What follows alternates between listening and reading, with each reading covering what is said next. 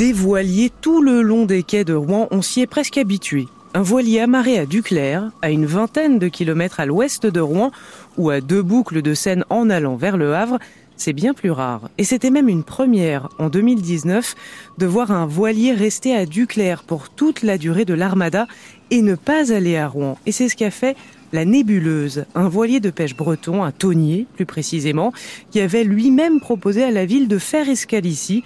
Proposition acceptée tout de suite par le maire Jean de Lalandre, ravi de l'accueillir. Jamais sans l'armada, il n'aurait pensé à faire venir un bateau sur ses quais et là, ce fut l'occasion de permettre à tous les élèves de l'école maternelle et élémentaire de Duclair de le visiter. Pour certains, nombreux, parmi ces quelques 300 enfants, c'était la première fois qu'ils montaient sur un bateau, se souvient le directeur David Fontaine. Et c'était une opportunité à ne pas manquer car même si Rouen n'est pas loin, il n'aurait pas pu emmener ses élèves sur l'armada Trop de monde, trop compliqué à organiser. Là, c'était comme si un peu d'armada était venu jusqu'à eux.